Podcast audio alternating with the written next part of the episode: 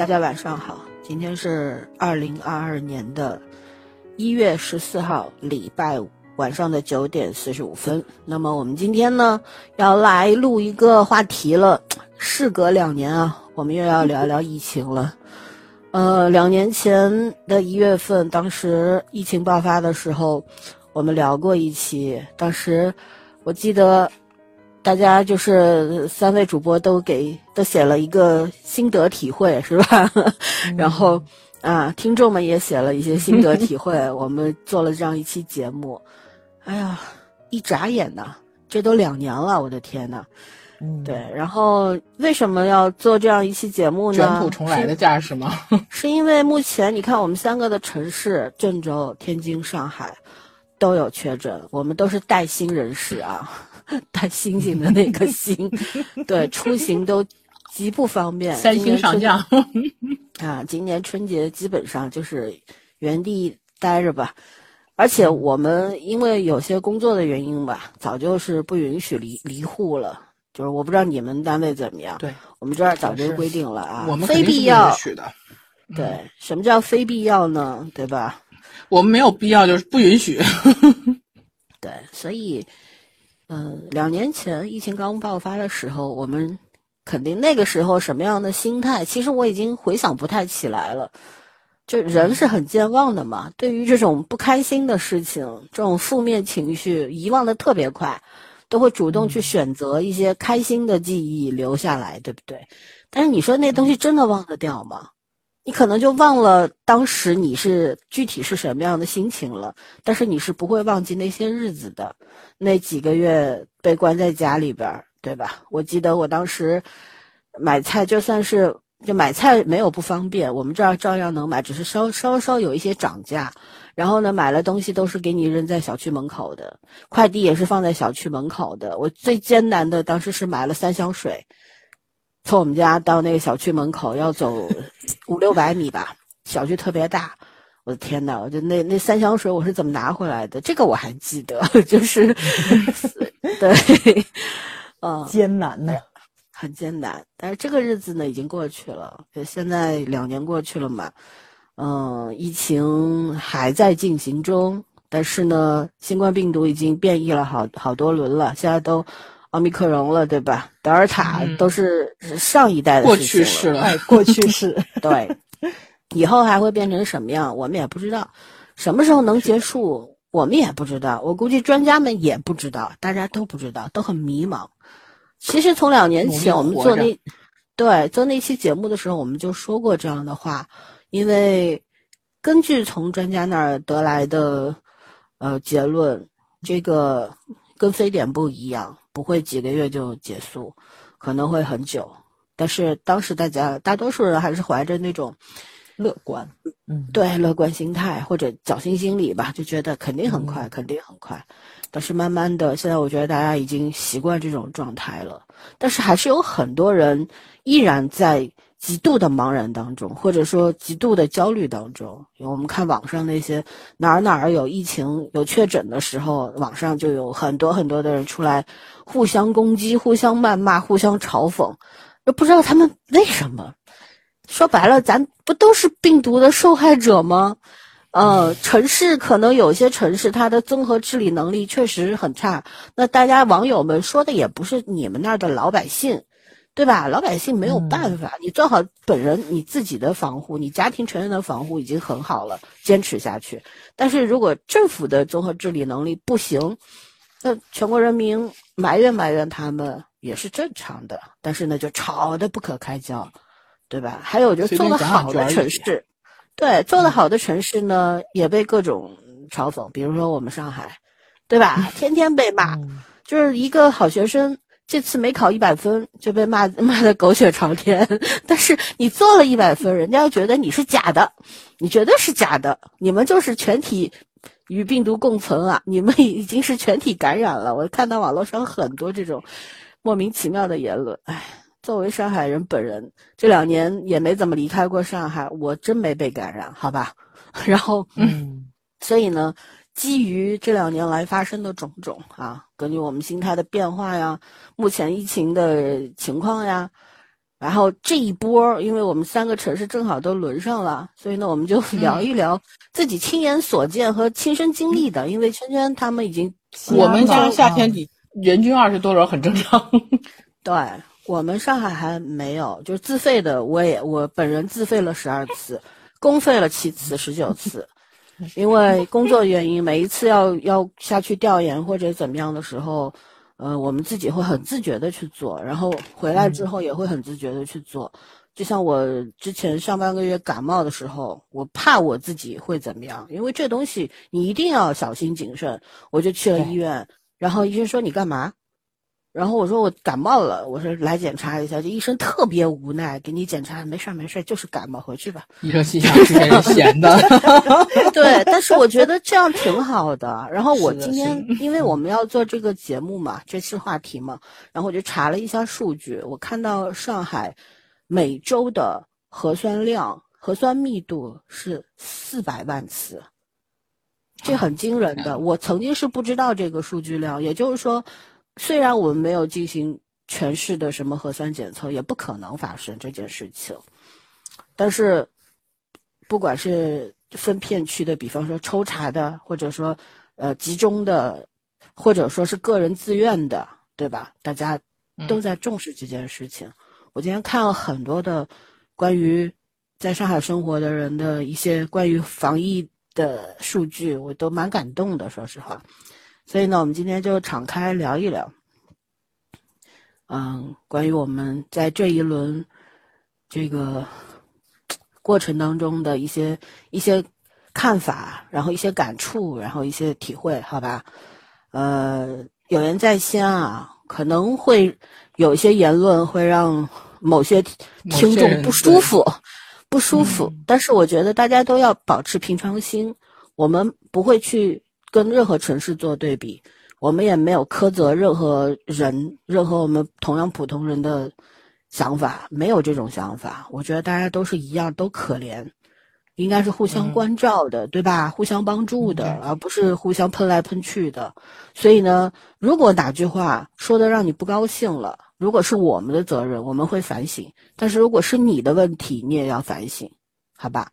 那我们就先来请。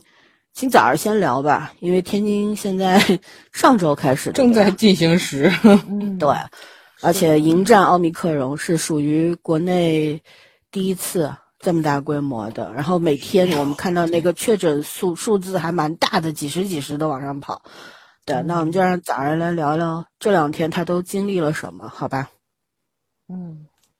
就其实刚出现那个病例的时候，我还没有那么焦虑，因为他什么都没有停，就是你该上班上班，该上学上学，就大家的那个状态，他只是说金南区那那个地方爆发出来了，它就是一个新闻，然后你会觉得可能跟以前任何一个，比如说像塘沽滨海那蹦出来一样，立马就把那个小区控制住了，然后你就直接其他地方，就我们天津还没有进行过全市核酸了。就之前不都有吗？就每个城市、大型城市都有核酸的时候，我们只有个别地区的核酸。因为我有同学是在大筛组，他比较倒霉，就是等于说你就是哪爆发了，你就你不就得去吗？所以他是就他他等于说他对他就一直是在这个筛查的过程中。但是我作为一个普通人，我是接触不到的，所以我是没有那种焦虑感的，就该上学上学。然后呢，那天就很寸，就是是有一个时间差，就是所有的培训机构不停课嘛，是有时间差的。我在的那个区可能是全天津市停课最晚的一个区，等于市区这边开始停课的时候，有老师就跟我说停课了，咱那边有消息吗？我还跟他们说没消息，他要，然后他还就有点焦虑的说我要不要过来？我说你当然要过来了，你下午的学生对吧？你有课你怎么能不过来呢？他说行，他就坐火车过来了。就那个时候还没觉得这是一个很大的事情。然后老师来了，还没有二十分钟，集体停课。就那时候就就就挺开心就好。是的，就你你你已经把人叫过来了，然后又集体停课。然后呢，我就开始挨个跟家长们、跟那个学校里面的学生、跟老师们去道歉。因为你后面还有人没有来嘛，你还得通知后面的人，告诉他们不要来了。然后呢，就是你在群里面发布消息吧，有人会回复，有人不会回复。他是什么呢？是两点零二分通知的我们停课。我呢是两点的时候去群里面看了一下通知，我没有看到停课的那个通知，我就切微信号嘛，我就切回了就是跟你们聊天那个微信号来跟你再跟你们聊。我十多分的时候回去了，上面写的是三点必须锁门，我就懵了，你知道吧？就这四十多分钟你要干多少事儿啊？所以呢，我就挨个去敲门，跟家长们道完歉之后，让老师通知后面的学生。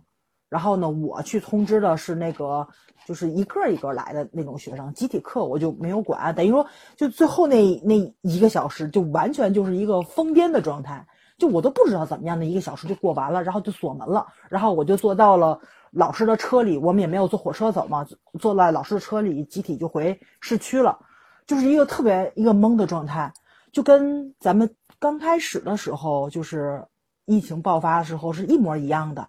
大家想的还是哎，今天是大年初一，大年初二的时候封城，就就是那种感觉，你知道吧？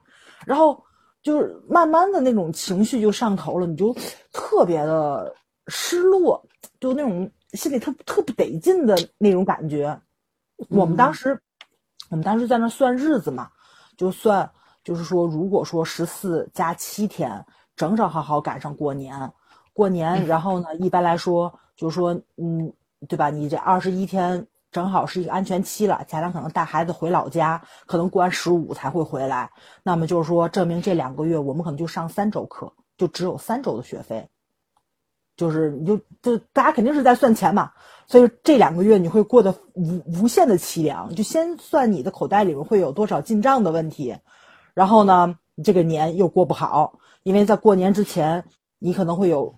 十四加七天的这种很紧张的这种时期，然后呢，你你你又没有工资，而且你也不知道后续发展是一个什么样的状态，就是他的那那种情绪上的那种打击是一波一波来的，就就特别现实的这种生存问题嘛。所以就当时就这个事情出来了之后呢，然后你再去去网上看，因为天津这边的那个病例也是慢慢的筛出来的。然后你会慢慢的公布里面的人去过什么路径嘛？然后也有一些个就是挺有挺就是怎么说就是那种拍旅行啊，或者说是找美食的那种 UP 主，就专门去了，就是这些个病例去吃过的饭馆、去过的商场啊什么去拍了一下，真的没有人，就即使那个店没有关门，也是没有顾客的，你就会觉得特别特别的难受，你知道吧？你就作为。就是同样的这种小老百姓，你就觉得这就在疫情这个时间想生存是一件特别特别难的事情。就你你没有钱你就活不了嘛，没有顾客的话，那么你的水电费、你的房租，然后你的人工费就完全就是往外往外扔钱，你连音儿都听不到的扔钱。所以你就特别明白，就是咱刚开始疫情发生的时候，等疫情恢复了，那半年可以。可以自自自由的呼吸新鲜空气的时候，你会发现好多你吃的饭馆已经关门了，你经常去的店已经不见了，就那种感觉。就我们当时坐那聊，就是说还也不知道这就这次还有谁能再次站起来，就特别难。因为像我们这种培训机构的话，它是有那个给你的那种编号的。我那天跟老孙他们还说呢，我说我们原来的编号是七十多号，然后经过这两年疫情之后，我们已经变成了二十多号。就证明我们这一条街上已经没了五十多家培训机构了，就是注销了，已经没有这个学校。那你们没有也一部一部分是因为疫情，另外一部分是因为国家教育体制改革啊。不，但但他双减的话，他不是说不让你干的，只不过是个别的地方不让你干，就是对他们做那种艺术类的没事儿。是的，是的，嗯，所以你就会觉得就是这种经济上的这种寒冬吧。你就通过这种很直观的数字，你就能，就是你的心情上肯定是会受影响，因为就是未知的那那种东西的那种感觉就又来了，你的命运不在你自己的掌控之中的那种感觉。对，我这两天就好点儿了，就是我我觉得这情绪就是一阵儿一阵儿的。我从什么时候开始好了？从大筛的时候开始好了，就一轮、二轮、三轮，你不就你不就有事儿干了吗？真的是有事儿干了。我觉得我段子可以听了是吗？对 对对对对对，我就觉着我我我们天津老百姓特别不好伺候。我当时那时候特别不好伺候，就事儿特别多，真的就是他他拉群，他可能就是先拉了一个群是什么？是这一片好几个小区都在一个群里面，后来发现不行，每个小区都很难弄，于是他就又分群了，就一个小区一个群。然后后来发现，嗯，还是很难弄。他很难弄的原因就是我们这儿的爷特别多，你知道吗？都恨不得按照自己的这个 要求走，确实是挺难伺候的。不过啊，我我觉着有时候很多老百姓提出来的要求不过分，因为毕竟就是大家已经经过两年了嘛，这么多城市都经历过疫情，尤其之前西安的那个就是很多这叫什么来着？哎呦，我不想说反面教材，那就是。很多例子你是体现出来，你可以规避掉这些东西的。你是能够看到年轻人在群里面给社区提的那个意见，真的是很中肯。而且呢，就是 就是就说，比如说交叉感染的问题，然后你这个排队等待的问题，绿色通道的问题，还有你这个就是呃各个小区筛检的这个排序问题，对吧？你比如说你把那个。筛查点儿定在了 A 小区里面，对吧？然后呢，就是 B、C、D、E、F、G 都特都特别多小区，都得跑到他这个 A 小区里面来测。他时间点是怎么测的呢？就是 A 小区先去做核酸检测，然后有 A、B、C、D、E、F、G，但 G 小区是最远的，然后他还给放到了最后边，然后就 G 小区那肯定就不乐意了嘛，说的是我们这么远，你还给我们放晚上，晚上还降温，这老人小孩大晚上怎么去做核酸？然后呢？所以当天呢，这个社区人员又听取大家的意见，又把 G 小区提到了前面。等于 A 小区测完了，就测了 G 小区，那 B 小区就又不干了。我就我们等的好好的，你怎么不让我们去测呢？所以你就就他的那种混乱，你知道吧？就，嗯嗯，就怎么说呢？我就觉着他们的那个可能 不太好措辞，你知道，我特别怕得罪人啊。就他们写的那个。大筛的预案有点问题，就很多可以避免的问题，他可能是没想到，或者说是就是就是把这个大家想的太好了，想的太配合了，太容易管了，就是或者配合度太高了。嗯，对对对对，没错。但是也有特别特别好的例子嘛，我只是说我们家小区这边的这边的这个例子嘛，新兴市有特别好的地方，我就很羡慕我老舅。人家真的是，呃，通知你下楼做核酸，到你下楼做完核酸检测再上楼，五分钟解决了，只见了十个人，同组的十个人跟工作人员多一个人也没再见了，没有任何交叉感染的可能性。我太羡慕了，我这一道上见了多少人，我都懒得说，你知道吧？我真的就是。嗯，也也不至于提心吊胆，因为我们区到现在为止一个例子还还没出来呢，就其实挺安全的。啊呸呸呸呸呸！你 怕黑嘴是吧？童言无忌。但是吧，你就是你看新闻看多了，你就会觉得很多东西是可以规避掉的，或者是怎么样的。但是，我就特别摸着良心说啊。就现场的医护人员、现场的防疫人员、现场的社区工作者、志愿者，加上就是派出所的民警，还有警察叔叔们，都特别特别的不容易，真的是。就是你可能只是排队排那么就这么一两个小时，但是他们可能一天都要在这里，八个小时吃不上饭，去不了厕所。就他们那个面对的困难，可比你要怎么说呢？要惨的多得多得多，这是肯定的。就是就是。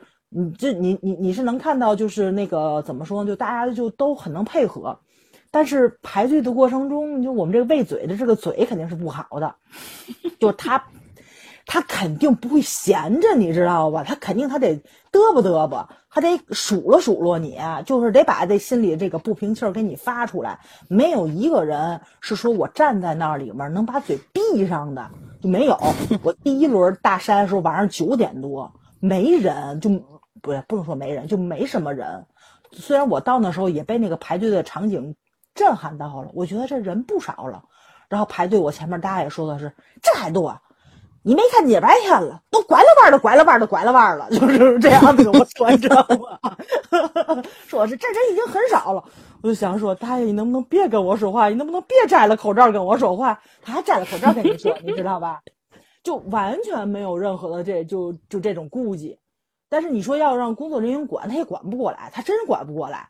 你都想象不到，最后是警察叔叔出来管人，小孩在那摔砸炮，大晚上九点多了，对吧？你虽然说你是在那个筛查区里面，旁边就居民区啊，在地上玩砸炮，警察过来问他哪买的，然后妈妈就吓着了，你知道吗？说的是啊，我们在河西区买的，离我们这八丈远的地儿啊。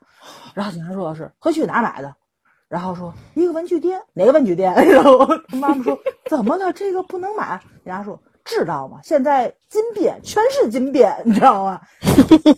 这你拍的，然后说不玩了，不玩了，不玩了。警察也没没收，跟教训一通，我就立马在那跟朋友说，爽，太爽了，熊家长跟熊孩子都挨骂了，他明在那摔咱店了，你知道吗？就特别特别的来气，大晚上九点多你在那玩砸炮，你说说，你管得了吗？你也管不了。警察叔叔过来，立马就不玩了，就你就想象不到啊，就这种事情都能在我们天津市发现。然后再看那个抖音啊什么的，比如说抖空竹的、大合唱的。然后说相声的不都是我们天津市吗？但是我真想说，他能不能老老实实的排排队？你是过来做核酸的呀？就特别无语这事儿，你知道吧？我我后来还跟还还还就等于我爸我妈跟我是分着测的核酸嘛，他们早上起来去的，我就不想跟他们凑热闹了，我晚上去的。我还跟他们说了，我说你们可千千万万那个就是别说话，别那个什么气溶胶问题嘛，对吧？我跟他们说了一堆，那人多聚集呀，这么说问题。后来我爸我妈跟我说，谁的嘴都谁的嘴都堵不住，两层口罩都堵不住。我我们真的没办法，我们就站着。都上热搜了，你知道吗？就说奥密克戎如果突然消消失了，一定是被天津人民给 笑死的，笑死的。就真的是，我后来排第二轮的时候，我就没有等到晚上，因为我们小区排的是最后一个。他等于说已经测了四个小时，一个小区都没测完，你知道吧？然后就通知我们最后一个小区跑到第二个过来测核酸了。他通知你，你你就去呗。我就吭哧吭哧去了，然后就看到群里一直在吵架，然后我站在那里就看大家在那聊天。哎，你哪小区的？哎，你哪小区的？大家都不是一个小区，聊聊的有来道去的。我想是真的是，就是社恐在我们天津市真待不了，你知道吗？大家都不把你当外人，也真的都不是外人。然后你就能听到那个志愿者在那喊，那孩子那个王姐，你拿着？你过来帮帮我，我实在压不住了。我说底下真的是 特别热闹，你知道吗？真热闹。就就是真真的，我就觉得就幸亏我们这可能是没有什么病毒，你知道吗？真的是没什么病毒，这气溶胶绝对是杜绝不了的。哎哎，就反正反正反正就还行，反正就还行。你这完全没有办法。我我我是十分羡慕别的区，真的是十分羡慕别的区，因为我排了两次，一次排了四十分钟，是晚上九点多排的，排到十点。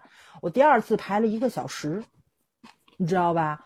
我朋友们跟我说的是，第一轮人家排了两个小时，第二轮人家排了十分钟，就是人家好多小区都是第一次就没有经验嘛，大就天津市第一次面临大筛，就你手忙脚乱，你找不到经验啊，什么都很正常。但第二次人家都是往少了排的这个队，啊，就很就很快，就就像我老舅他们那那种第一次就很有经验的那种工作能力很强的小区。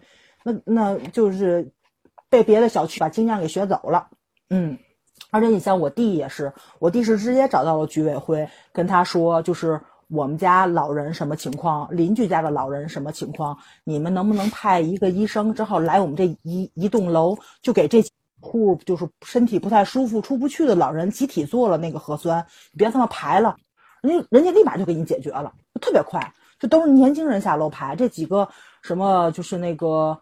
呃，七十多走不了路的，然后痛痛风，对吧？下不了地的，还有就是脑中风过，因为他低温嘛，他特别怕引起这种这种什么经历过脑梗的脑中风的人都没下楼，就上岁数都没下，身体不太好，都是年轻人下去排的。然后人家那个防疫组就直接上门去测的，就真的有的是，确实是特别好。就是我们家就是经历的事儿，我也没听就是那个。什么乱七八糟的，就是那种道听途说那种，不是，就眼睁睁就是，就大家在群里面，就是就把亲戚群里面交流这个排队的经验的时候说出来，我就特别生气。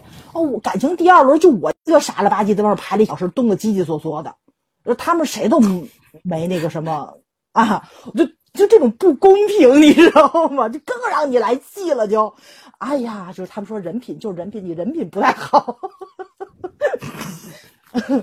所以呢，嗯，在哪儿买房子还是挺重要的，这件事情确实很重要，社区文化，尤其这种社区文化老的，就是呃城区，就这种就怎么说呢？嗯，哎，没人管。还有呢，就是居民区都老化了嘛，你要物业什么的也不管你，说不定都没有物业公司，是吧？所以各种，嗯你别说这种事儿了，什么居委会不太给力啊什么的，就算你平时没有疫情的时候，你这个里边的各种各样的这个社区服务也是不存在的嘛，对吧？你可能那个叫什么来着，门禁啊什么的都损坏了，也没人弄。设计那个绿化带里边全是狗屎，也没人铲，都是这样的，所以 这真没有办法。为什么现在大家如果有条件都要往好的小区里边、居民区里边搬，对吧？这这确实是有道理的。人活着不就图一个舒服吗？嗯，哎，这但是呢，我觉得像早听早上刚刚说很好笑，就是我觉得各有利弊吧。嗯，老人多，或者说是这个大家比较熟的情况下，真的发生这种事的时候，也能够互相影响，是吧？这种乐观的精神，大家嘻嘻哈哈的，你可能就那那种焦虑的心情就没有了。大家在那个现场本来排队，如果谁都不说话，估计那个气氛是很压抑的。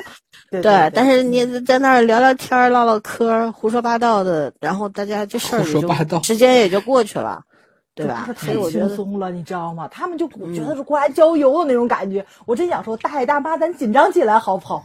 咱这至少是个疫情，这是个病毒，好不好？那是你，我觉得是你有问题，人家大爷大妈挺好的，干嘛非要当回事儿？心态很稳定。对啊，哎呦，笑死！而且我我们这儿的民警叔叔也特别搞笑，民警叔叔拿着一个那个二维码来扫一个，扫一个，大家在那扫。后来我妈给：“我扫扫扫，我扫我扫它干嘛呀？因为之前你已经做过一轮了，你你知道那个流程是什么？为什么要扫这个？”我妈说：“哎，扫就扫就扫了。”对，反诈反诈宣传，警察就是赶紧爱给大家科普警察叔叔正好完成指标，你知道吗？对对对，好不容易把人都集中起来了。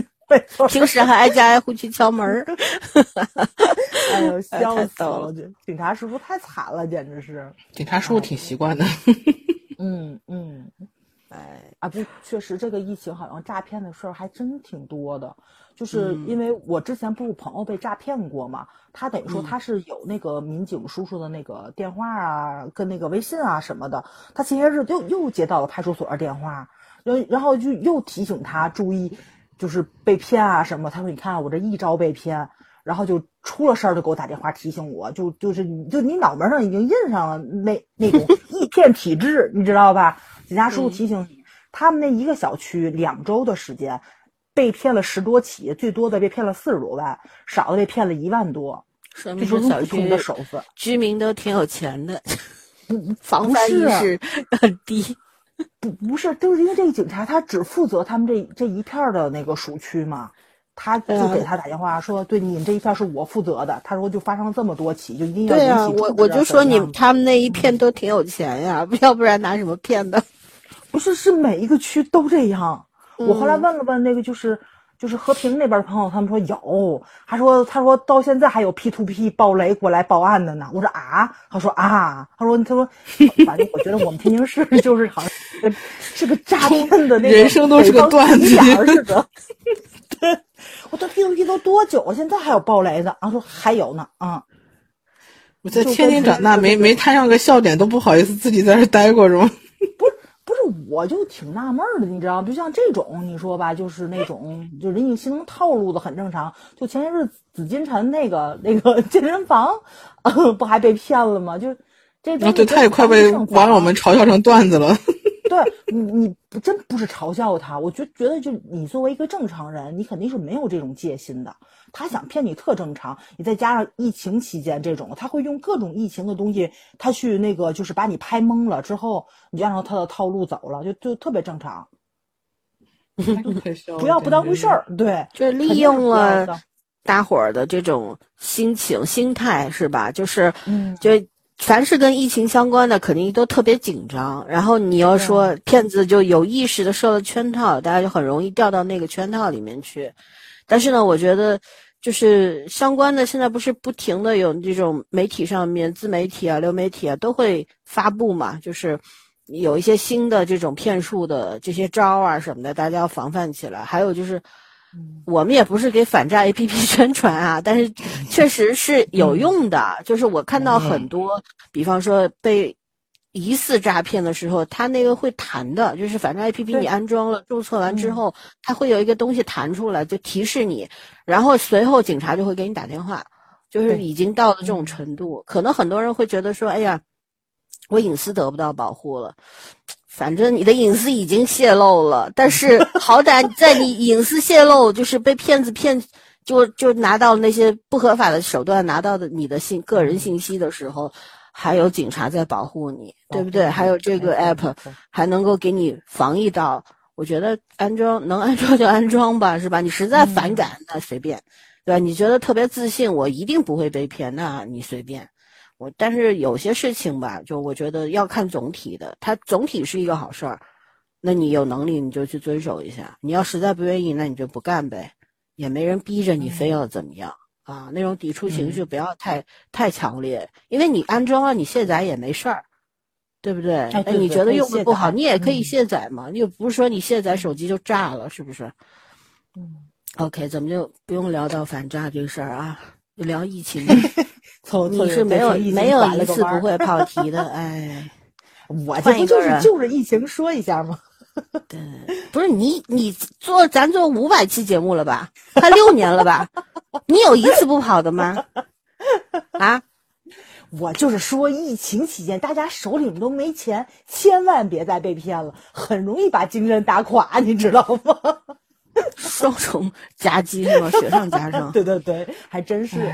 我我其实还真没有在钱上面有这么大的那个压力感。但是那天就是真的是我回程的时候，我在车上算算时间的话，本来一二月份你就赶上过年，你就上不了多少课，对吧？就是老师们拿的钱可能就很少。然后突然之间你就觉得，我天，就只上三周课，这学费太少了，可能就是以前你工资的三分之一，甚至于四分之一，就是。反正我觉得挺挺凄惨的，就就这个数字，你知道吧？就你怎么挺过去？而且你还赶上过年，过年的时候你肯定会有很大的花销在。你就是说，你不买什么年货乱七八糟的，你就能给父母包个红包吧？这可能这钱都不够你包红包的。嗯，就那个时候就那那种压力你就来了，你肯你肯定是有金钱上的这种生存压力，它真的不是生活的问题，是生存的压力。嗯。哎，那也没办法，没日子总要挨过去嘛，是吧？OK，那我们来聊聊郑州正在进行时到底怎么回事儿，我们也不太清楚，让郑州人自己说。我也不太清楚啊，我那你就说说你看到的。对，因为郑州这次是好像被周边疫情蔓延过来的，然后因为先开始是说周边嘛，什么许昌不是现在还在涨，然后。好像许昌、郑州对吧？对，德尔塔，郑州是德尔塔。然后现在安阳是跟天津同步的那个奥密克戎。是的，是我们带过去的。啊，对，是你们带过来的。对，是我们带过去的。然后因为 对不起，我我真的现在是两耳不闻窗外事，一心低头就干工作。然后，呃，我同事特别可爱，就是有一个群里，他每天都会在群里发今天周边有什么情况了，哪里突然又冒出来了疫情。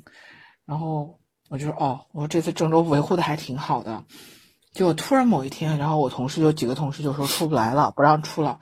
然后因为上一次其实真的经历了这个比较艰难，就是二一年比较艰难那个夏天之后，我觉得好像疫情这件事对郑州人民来说并不会形成太大的冲击，或者是大家已经就是麻木了也好，是习惯了也好，就调整了这个步调嘛。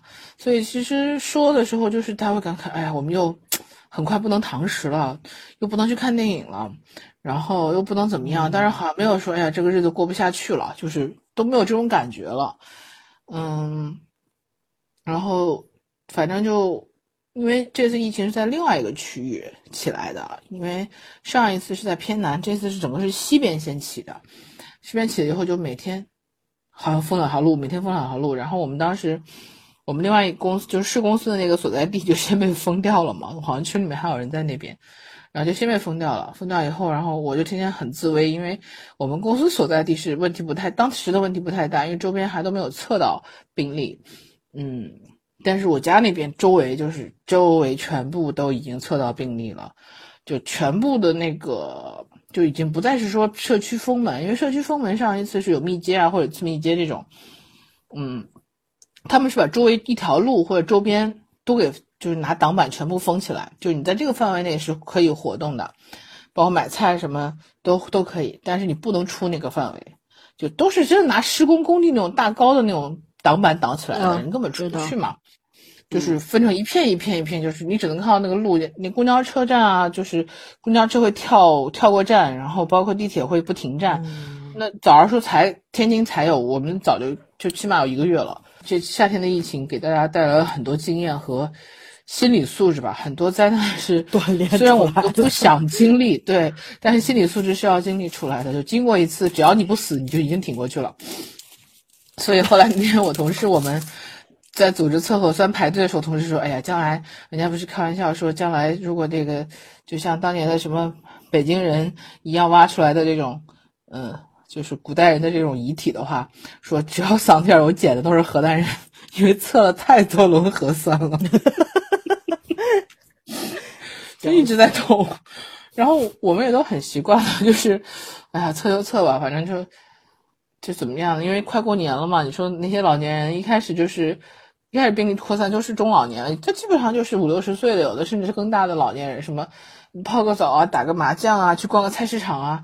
你现在我们可以说他们生活很丰富，可是你想，基本上城市里老年人不就这点事儿嘛？你又不能拦着他天天在家里给带孩子，所以我也没有觉得就是比较倒霉吧，就是 自己不小心得上，也不是故意传染，也不是在知道的情况下有有意出去传播的，对，中招的就都是挺倒霉的。但是洗浴中心这种地方真的还好，我没什么兴趣可以继续打麻将，我也不喜欢那种跑到人家去打。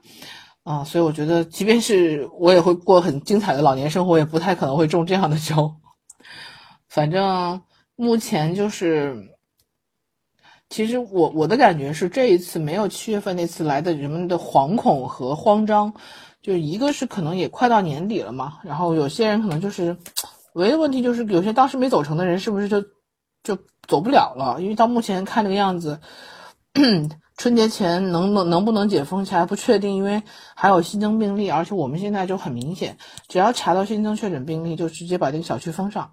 所以现在每天还在冒新封上的小区的数量，一般最少也都是十四加八、十四加七嘛。所以最加上春节的话，那就一个月你出不去。哎，没想到一个月前还在看西安热闹的我们，一个月后就被人看热闹了。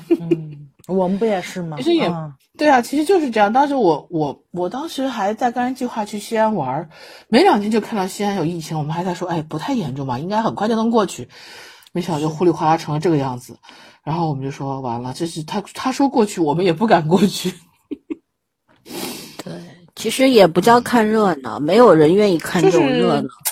感同身受的那种感觉很奇怪，就是你其实你是被封过，然后你又被不停不停的反复做核酸的时候，你再去感受这种东西，就嗯很难说别人是心大呢还是过度谨慎，就是真的完完全全没有被影响过的人，嗯，去看这个状，去看这些人的状态和我现在经历过没有体会过，肯定是不能有什么相同的感受的，就是一开始的惶就惶恐和到现在的这种。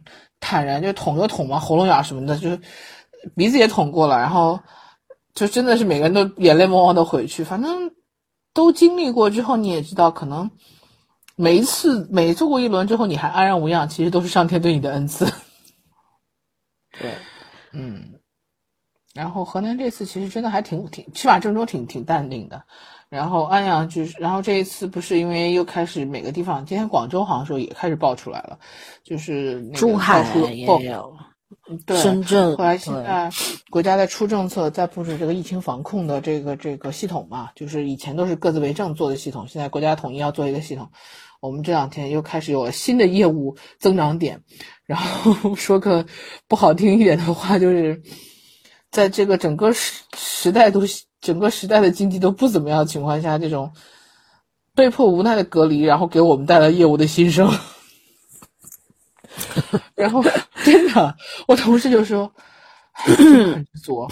现在这种环境，每天都有人失业，每天都有公司关门，我们还能涨工资？要命！是的呀，但是也没有很开心，也没有很开心。但是我们真的是就是反而成了这场疫情时代的某种程度上的受益者。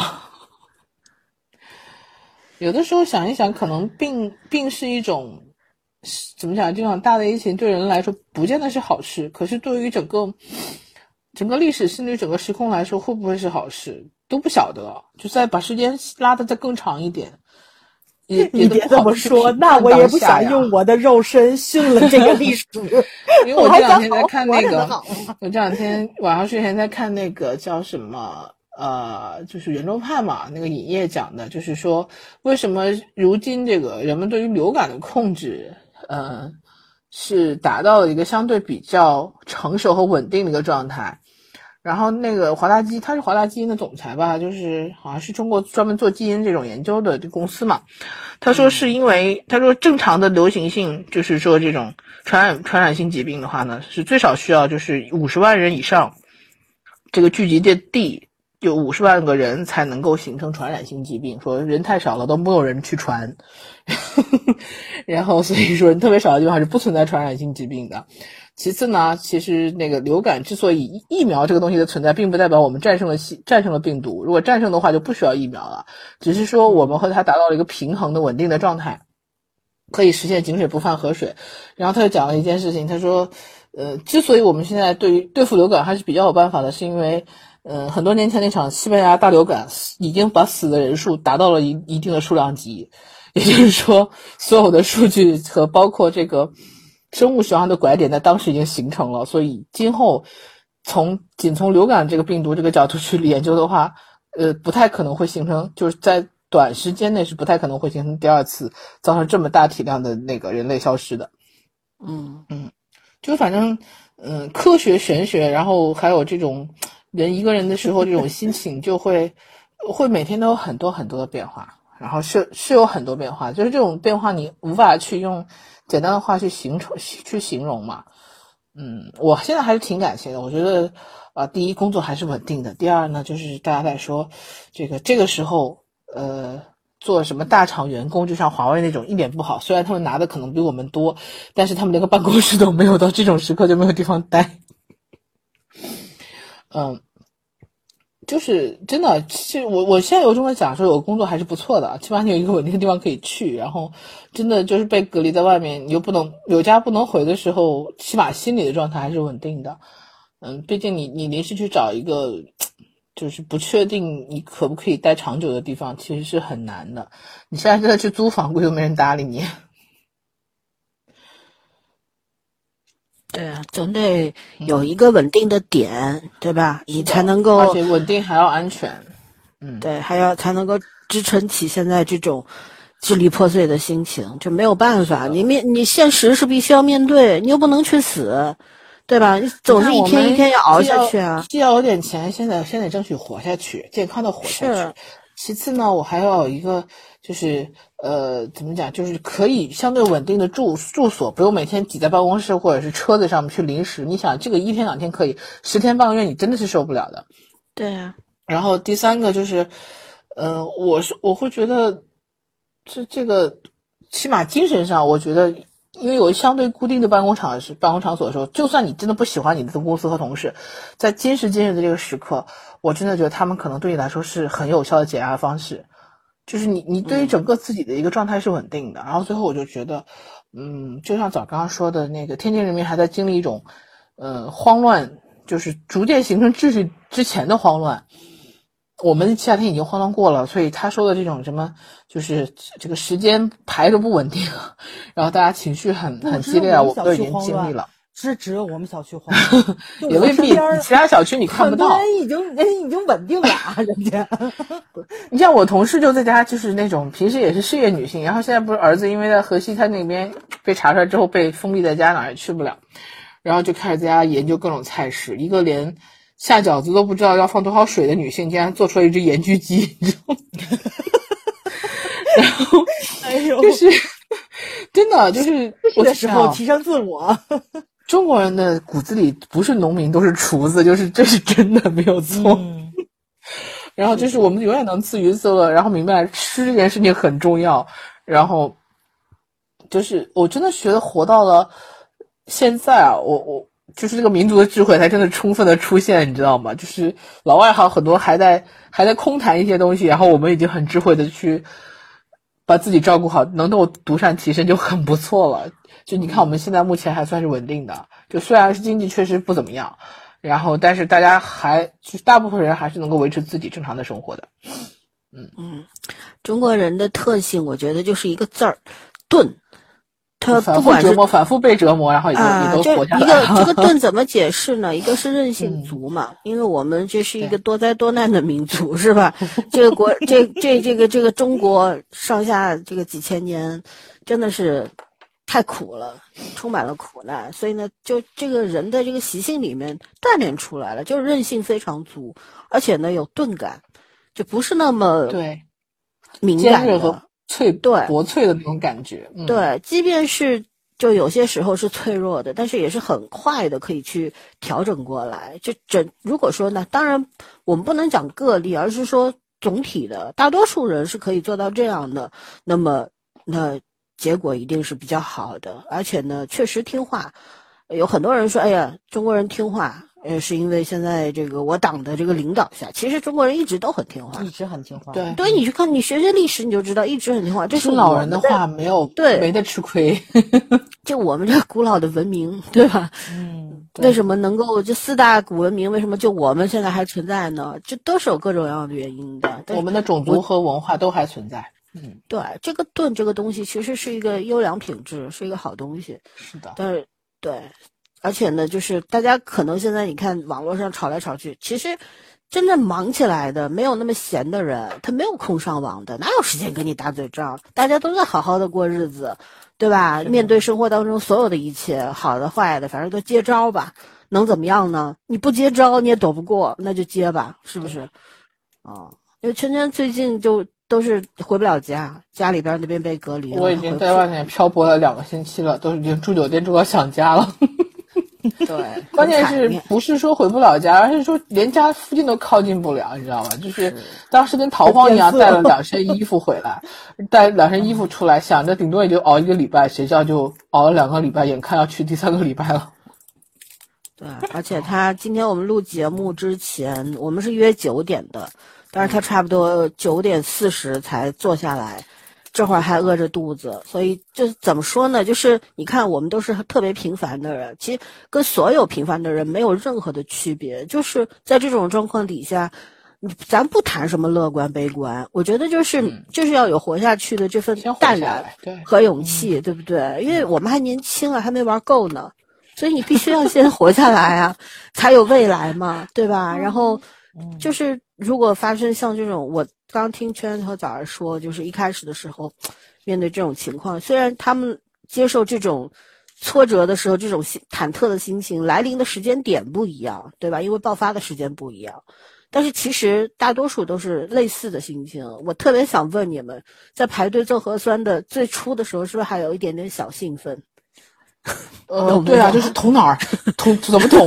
是，而且因为很多很多人聚集在一块儿的时候，你的这个心情是极其复杂的，对吧？你有的时候你甚至来不及灰暗，就被其他人给带动了，被影响了。是的，尤其是我们天津，对对，嗯嗯。所以刚刚圈说，有的时候你要怎么去看待这个，什么角度去看待？这是个好事儿是坏事儿？当然，它不是一个好事儿了。但是，你能不能从这种不太好的事情里面找到一点点能够安慰自己的 那种优点，那也是很好。就是能够找到一个支点，人的支点越多，你活得越稳当，对吧？然后，像上海，因为开始节目开始我也说了，目前为止我们没有做过全市核酸，因为我们常住人口将接近三千万。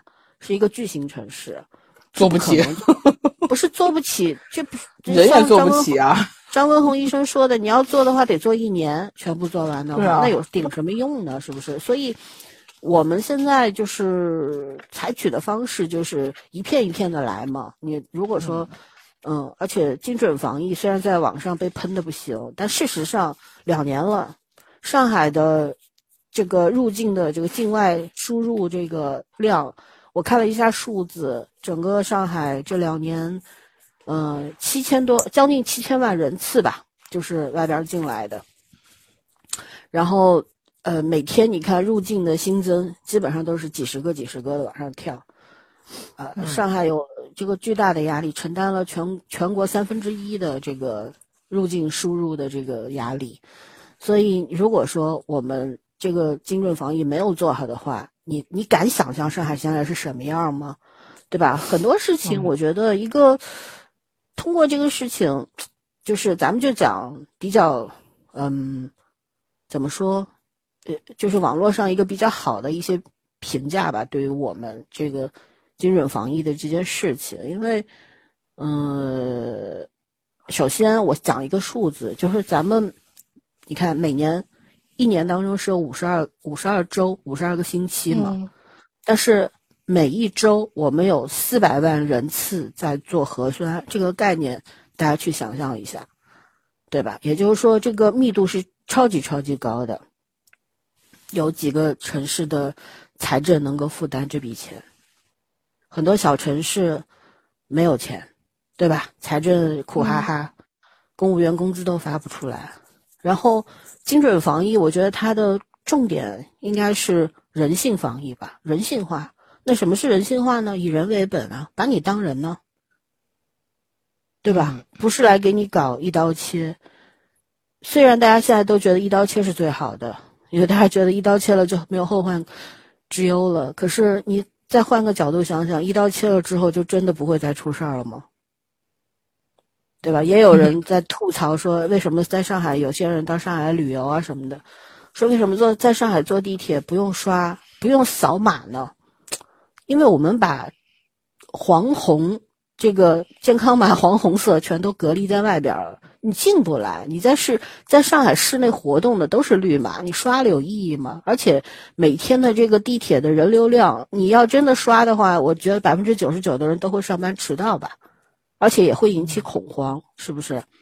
就是一个精准防疫，它我们为什么说它是人性人性防疫？因为它需要的硬件成本是超过很多人的想象，也超过我的想象，我不太了解这方面的。然后你看。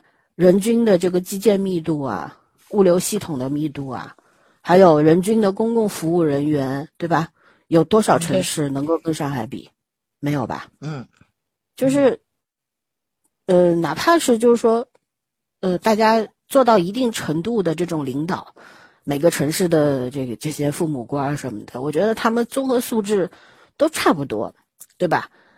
嗯，水平都差不多。可是重要的不是这些。顶尖的领导们是什么水平，而是他整个执行团队是什么样的，对吧？那上海集中了全国，我觉得我不能够给一个精确的数字吧，但是人人人才的这个集中量肯定是在全国首屈一指的，最起码排前二吧，对吧？对对，嗯，一个城市，很多人说上海不就是有钱吗？有钱才能吸引人才。我说有钱呢，只是一个基础，是一个基础条件，但是真正的是什么呢？这块土壤好，土壤好涵盖了很多的因素。你们有钱，对吧？规规则化、工业化，完全的工业化，然后标准化，过过日子，他可能压力很大，但是他不累。其实这些所有的东西在疫情当中都是防疫当中都是有体现的。然后你有钱的地方，你文化程度就普遍高嘛，大家读书嘛。对吧？能够上学，能够读书，那你整个道德素养可能就会略高一些。我不是互吹啊，因为我是个上海人，大家摸着良心想想，是不是这样？不仅仅是上海，你像现在发达的城市，互吹是早同学。对你像广州、深圳这些，嗯，那个叫啥来着？北京啊这些大城市，说实话，大家综合素质是稍微高一点的。嗯，对吧？这个没有办法。然后。我再说一个数字，上海有三千多的流调人员，三千多，我们这个城市。然后怎么说呢？呃，我们算算一笔账，比方说三千多的人，每年一年给他的年薪是二十万，那么一年的支出应该也就几个亿吧，对吧？然后，呃，四百万每周的核酸检测，一年的成本不超过四十个亿，这一点。的话，你算一笔总账。如果说我们上海整个停下来停一周，那上海的损失有多大？一九年的时候就是财政支出是八千一百七十九亿，然后二零年的时候支出是八一零二亿，八千一百零二亿，二一年上半年是三千八百亿。就是说，这这些里边有多少的防疫支出啊？这这些账是我们老百姓会想得到的吧？我觉得我不去看这些数据。我都无法想象，嗯，对吧？你要算账的。如果我们花更大的力气去培养一支非常高科技的流调队伍，利用大数据精准的去控制，我们跑在病毒前面，那这笔账是划算还是不划算？很多城市为什么一刀切？我觉得一刀切的原因就是因为它多点多点爆发了，防不住了，嗯，它跑它落在病毒的后面，所以它是被动的，所以它只能一刀切，它这个时候来不及了。对吧？精准防疫并不是说不等同于说这个城市从此再也不会有病毒了，从此不会有一例确诊了。我觉得很多人概念搞错了，或者偷换概念了，不是这样的，而是我们能够精确到在最短的时间内解决战斗，对吧？稳准快，这个这个是很重要的。哎，然后上海的，我给大家介绍一下上海的这个精准防疫是什么意思啊？就是首先，上海把精力啊都放在防疫的第一线，就是所谓的哨点和流调队伍上去了。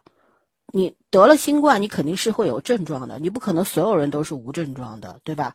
那你发烧，你可能自己会去买药，头痛药啊、感冒药啊，要么你去医院，那这些数据不就存在了吗？然后上上海的发烧门诊已经下沉到了社区医院，就是我们一个街道的社区医院，它都这个发烧门诊都是有的，发热门诊。然后像那种，呃，敏感行业，比方说军警啊、医生啊这些，然后物流、机场所有的工作人员，他都是定点定级核酸的。医生的话三天一次，像机场这些工作人员，基本上也就是两到三天一次。你包括像海鲜市场的这些，就是老板，还有那些小工，都是每周做核酸的，就已经到了这种程度了。然后只要一个地方发现了。疫情的话，那我们的工作流程是怎么执行的？就是二十四小时内完成流调，呃，密接、次密接，然后有患者的小区隔离十四天，然后加若干次的核酸，还有呢，就是仅仅有密接的小区呢，就是四十八小时封闭。所在楼啊，它可能这个小区，但是这栋楼封了，旁边那栋楼没事儿，不是整个小区都给你封了。还有就是。至少呢，相隔二十四小时做两次核酸。然后上海的流调队伍，我刚说了嘛，三千人，里边的工作人员基本都是科班毕业，都是精英级别的。患者流调必须面对面，必须跟你面对面，不是说给你打个电话就完了，这样的。然后多一个密接不要，少一个密接不行，是我们的市领导公正说的啊。然后我们执行，我们依据什么呢？就是科学，科学就是硬道理，没有别的。不跟你来虚的，追求最高效率，对吧？然后两千零呃，就是二零二零年初的时候，咱们上海制定了这一套措施，到现在两年了。嗯，我觉得上海市民对这这一支上海的这个公共卫生队伍是非常信任的。你说这次我们又爆发疫情了，谁慌了？我觉得网络上外地人比上海人慌多了，上海人什么事儿都没有，还安慰人家呢，没事没事没事，放心，还是可以来的，对，都是这个样子的，开心的不得了是吗？对，我觉得实践是检验真理的唯一标准吧。是的，成绩拿出来说话。不要搞阴谋论，阴谋论没有没有必要。你觉得上海人是什么？是超人吗？来上海的外地人都被传染了，上海本地人屁事儿没有？你觉得这合理吗？是我们的基因突变了吗？对不对？全民免疫。是的，就是其实这个事这个事情怎么说呢？我前面在录节目之前，我跟贾然和娟娟说，我说像我们这一次。疫情，因为这一次那个豫园路二百二十八号离我们家贼近，就差五百个门牌号，超级近。然后呢，我是昨天上海发布宣布的嘛，前天晚上因为不是都有网络上、微博上都上热搜了嘛，哪个地方在查，九光在查什么的，我还溜过去看了一眼，确实。然后当时我就在同学群里问我说怎么回事儿，他们说啊，就是一个这个，反正现在大家都知道了嘛，就是一个十四加七的，就是留学回来在上海这边入境的，然后十四天强制隔离结束了，七天居家监测，应该说是他就出去了。啊，这个因因为我们有六不规则嘛，至少你是不能够去人流密集的公共场合的，不能进商场，然后你去饭店你不能堂食，但是他都违反了，都违反了。然后当时我同学就跟我说，他说：“哎呀，就应该是能控制的，但是因为现在就是在最快速度里边已经接。”做完了流调嘛，然后密接、次密接什么的都安排做检测，都是阴性，没事儿。但是呢，就是后来第二天我们也看到了，是奶茶奶茶店的三个年轻人中招了，我，然后还有其中一个年轻人的妹妹，因为跟那个店员是同同住的一个屋子的，也被传染了，就是这样。目前五个，再加上和一月十一号宣布的那个，呃，那个确诊是同一个传播链，所以呢。它大致上是可控的，啊，所以你说上海人慌不慌？我当时知道这个时候，我我就我们在别的同学群里面嘛，大家因为都是公检法的人比较多嘛，然后他们都真的很苦，这两年就没有停，没真的没有停过，真的没非常的累，对，啊，然后就我我我我说那上一次摘星没到一个月吧。上一次就十二月的事儿吧，刚刚把星给摘了，我就又来了，太刺激了。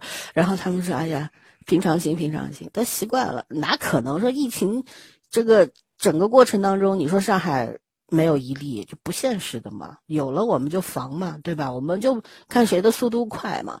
你在大面积扩散之前把这个东西控住了，不就好了吗？然后的，是，我是觉得。”其实很很多人总觉得说这一个借口说，哎呀，不就是因为上海太有钱了，才能够支撑起这么大的一个流调队伍啊？然后上海有人才，有高科技啊。理由。对，那我想问问，工作能力的事儿。嗯，对，我想问问说，嗯，那我们只谈钱吧，咱不说不说能力和态度，咱说就说钱。那为什么这个地方就有钱呢？上海是全国最有钱的地方吗？非也，绝对不是，对吗？那为什么人才会来呢？只是因为有钱才来吗？那你可以用钱把人才吸引来，那人才是怎么愿意留下呢？只是因为钱吗？难道不是因为这个城市有足够吸引他的理由吗？他能赚到钱，他还且能在这儿得到安全感，他看得到他自己的未来在这个城市里边，这个才是最重要的，对吧？就是很多时候，我们不是有句特别流行的话，退潮的时候才能看到谁在裸泳。很多的城市，它在平时什么这个就是特看上去特别严谨、特别紧的那种防疫措施，到哪儿都要刷码，坐地铁要刷码。可是爆发的时候呢，一溃千里，防都防不住。为什么？为我们应该去想为什么？还有呢，我想聊聊人，不仅仅是钱的问题，我觉得。我觉得人很重要。首先，我想说的是，上海市市政府是一个服务型政府，它不是一个官老爷型的政府，它真的是服务型的。包括基层的工作人员，中间的那些执行层，我觉得服务精神是很强的，务实嘛。上海人不是说只有公务员队伍是务实的，上上海老百姓都务实，两个字怕死。我觉得人知道一点怕是好事。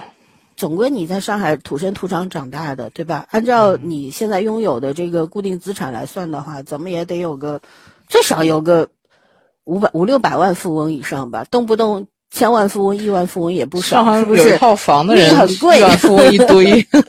对，命很贵。还有呢，大家就是因为你这个读书读的比较多，教学程度比较高。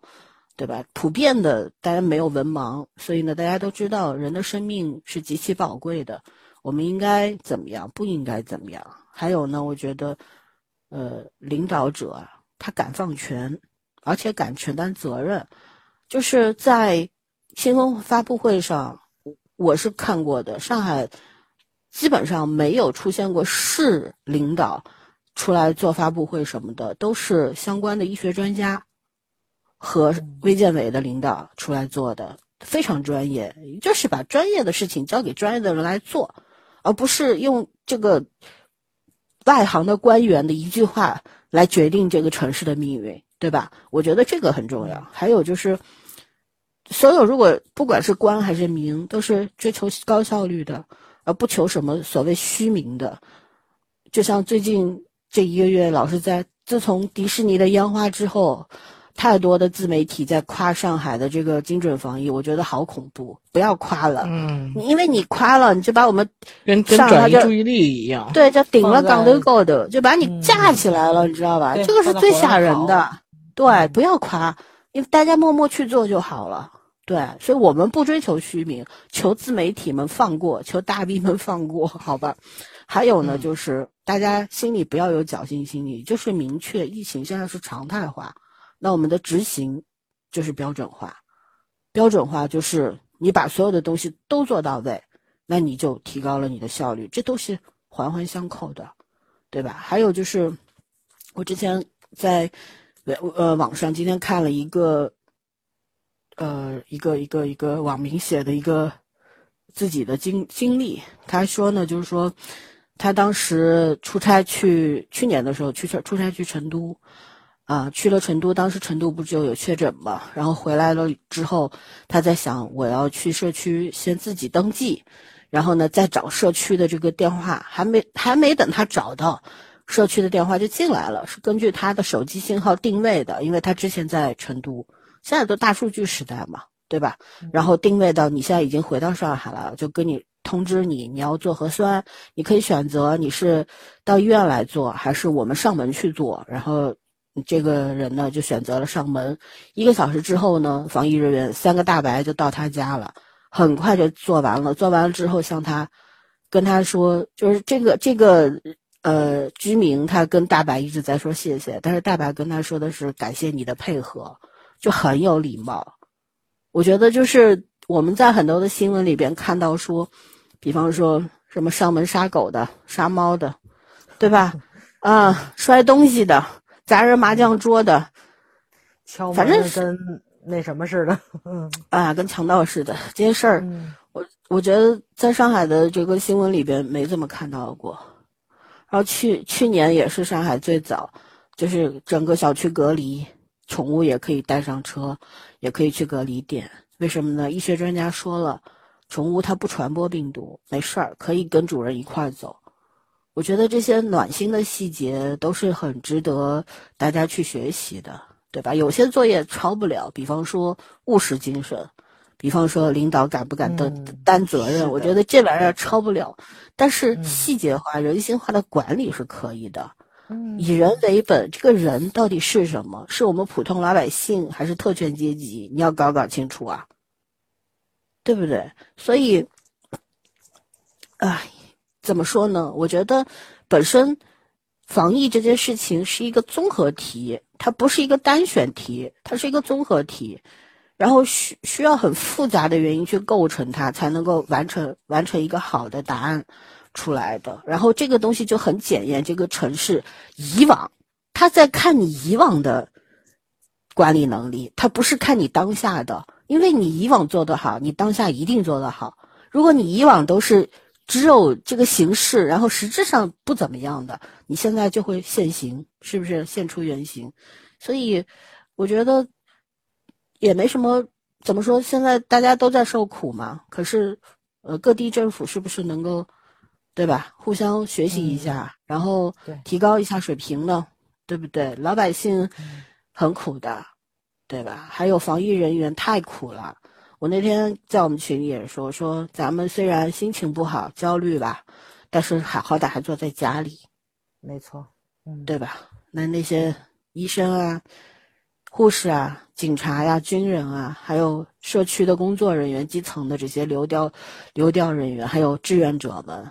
对吧？那那他们承担的不仅仅，他们也有家人的呀。他不仅要承担工作压力，每天穿着那很厚的、很很难受、密不透风的防护服，还有他们家人父母、孩子、老婆、孩子都在家里边儿，对吧？也需要照顾，所以我觉得每个人拿出一点点自律来，可能情况会好一点的。那团结嘛，互相拆台有什么意思呢？是不是？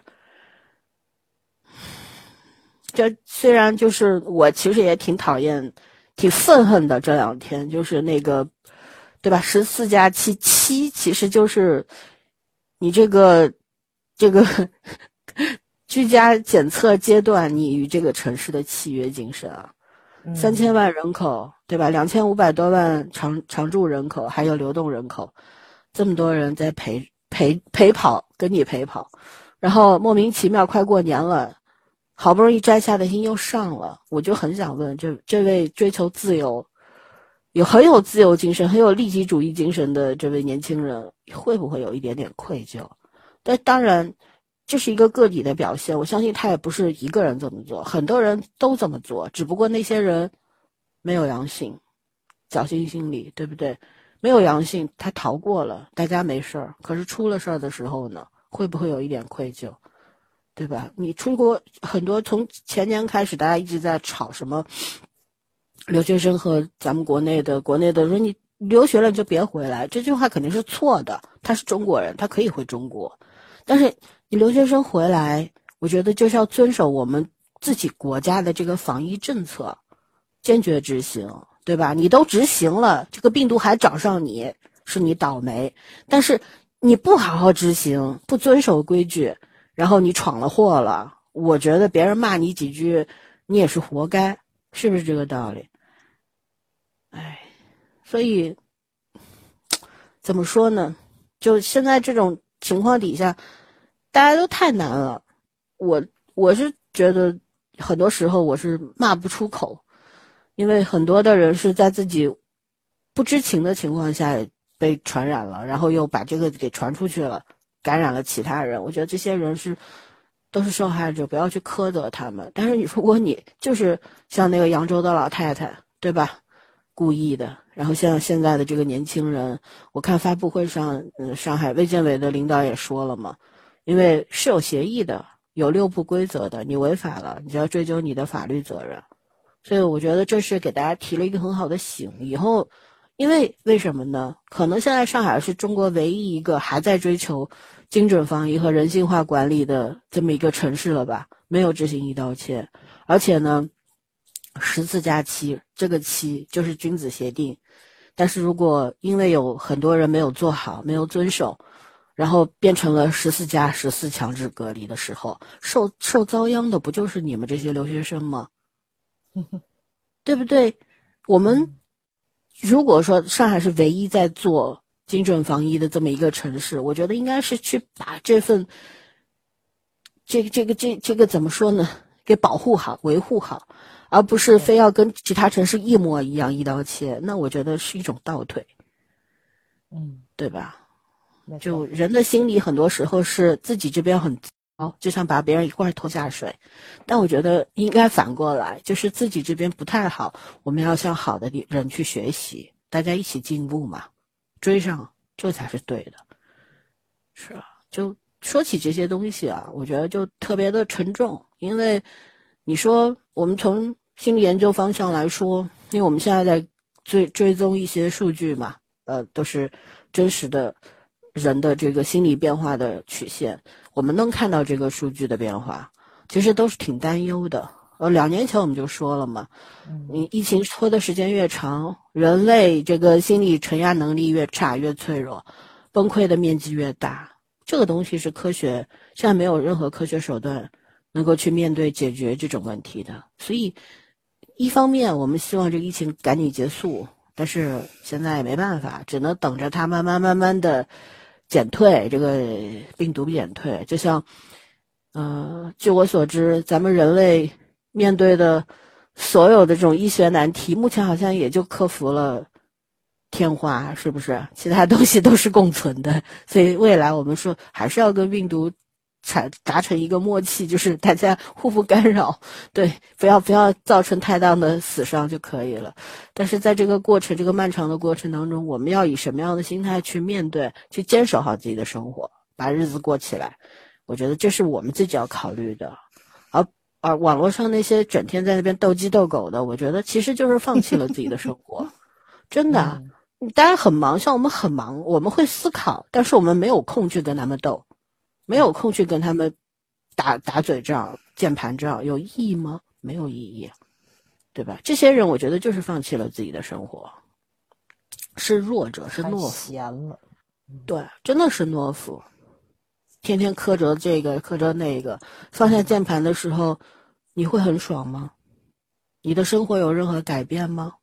你有这个时间，你为什么不去多搬一会儿砖，多读一会儿书呢？对吧？嗯。然后，作为上海人的话，我就。就两个字不慌，就确实我相信我们的我们的政府，我们市政府，然后也相信上海人本身的素质，还有就是上海人就是怕死，怕死就能活得久一点。对，怂是好事情，对，然后确实是，嗯，是这种时候就怂是好事情，不是需要你去拼命的时候嘛？如果打仗了，需要我们去面对敌人，我们不怂。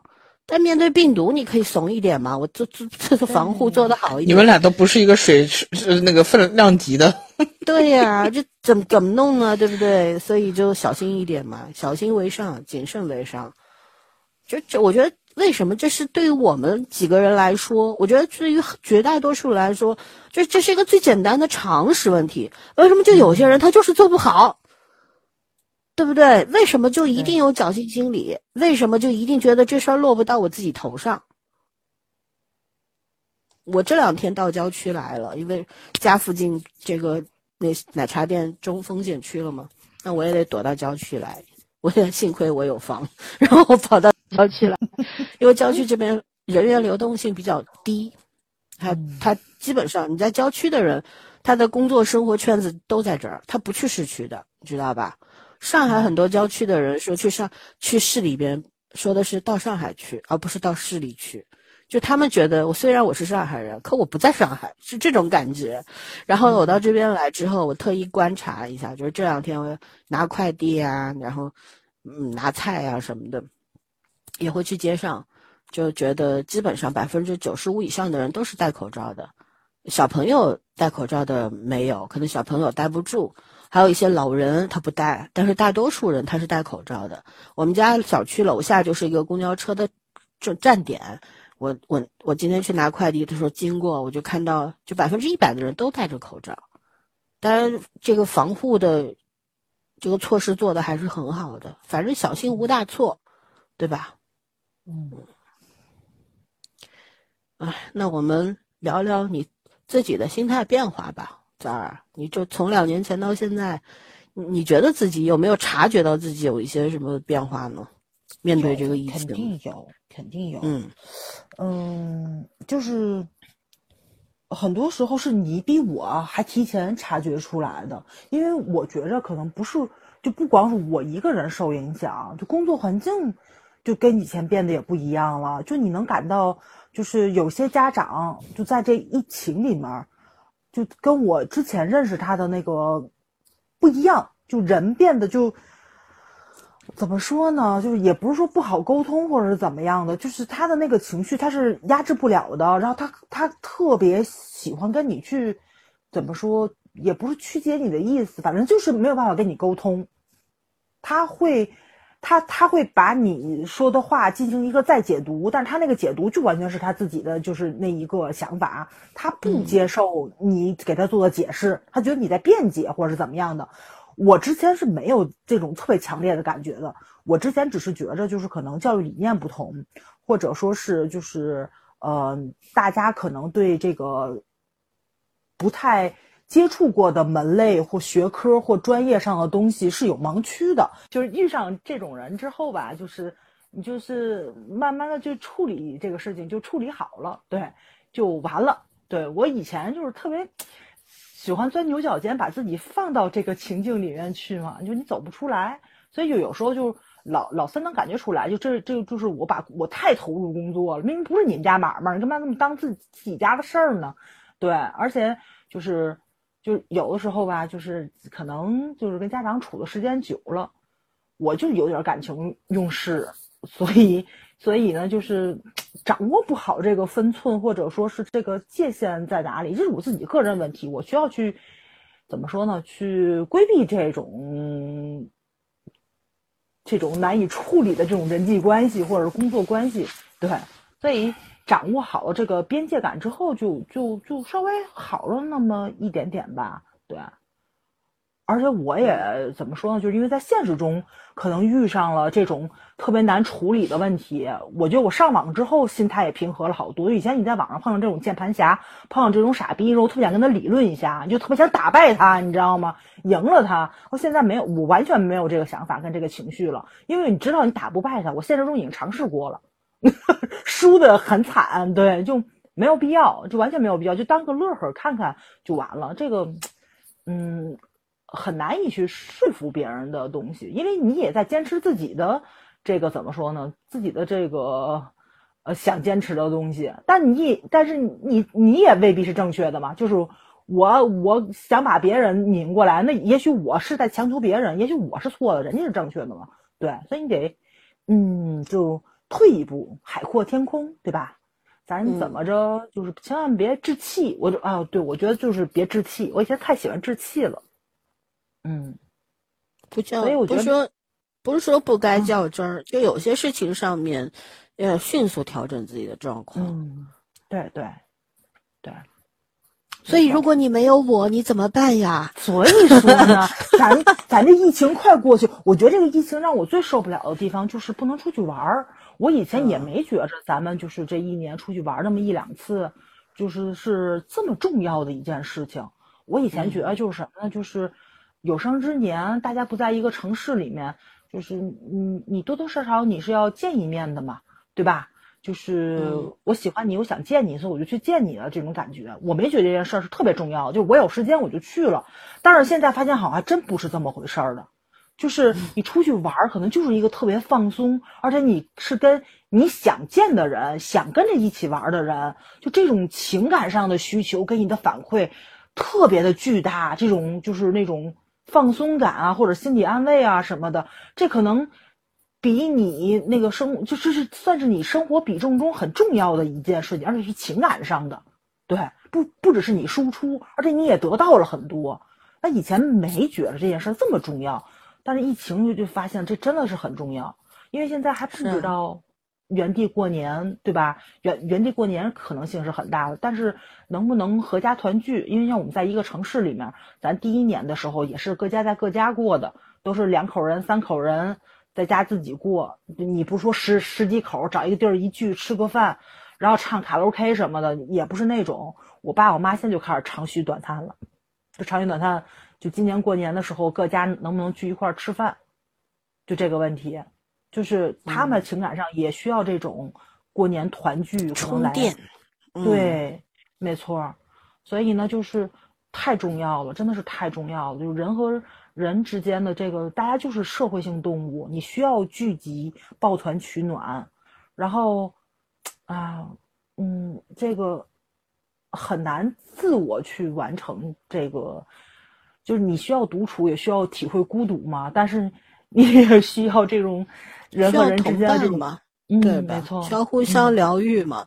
其实我觉得幸好我们有这个节目，然后我们每周都可以定时聊聊个两个小时。对，没有这个节目的话，会更孤独的。实话实说，真的。嗯嗯，全全聊聊有啥转变？转变啊，就是嗯。好像对于外面的世界真的没有那么渴望了，这是我最明显的感觉。就是刚开始的时候被圈的，就真的一开始就是我其实还是算是比较宅的人嘛。然后我一开始被圈的时候，我觉得也 OK。然后但今天今年夏天被圈的时候，是真的很不爽，就是真的是不是院门都出不去。虽然我们院还挺大的，但是哎呀，就是整个人还。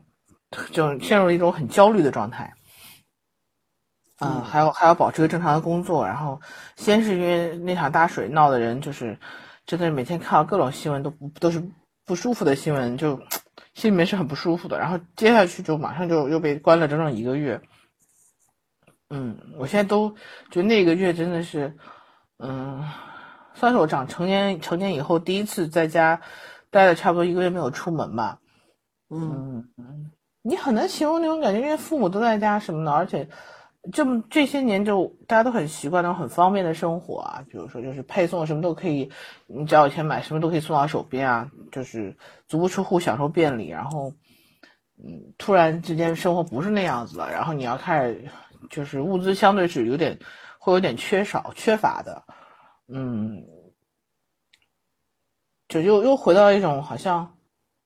和和和这段很久以来生活不一样的一个方式里面，然后这段时间挺焦虑的，但是，嗯，后来想现，所以我觉得现在这个这个阶段，我我真的是没有任何情绪上过多的波动，一部分是因为工作很忙，没有什么时间去有情绪波动，另外一部分是就是因为，嗯，真的是有了。这个夏天的打底在在这边，然后加上这一两年疫情，其实从一开始的出不去那种，就是心里面其实是燥的，然后到后来好就不出去，其实你也可以安排生活，然后再到其实就是另外一个层次，就是也是心是定的，但是你会觉得你会去反思过去这些年你做了一些什么，这些事情是你真正喜欢的，还是说和当时的那个年代啊、潮流啊。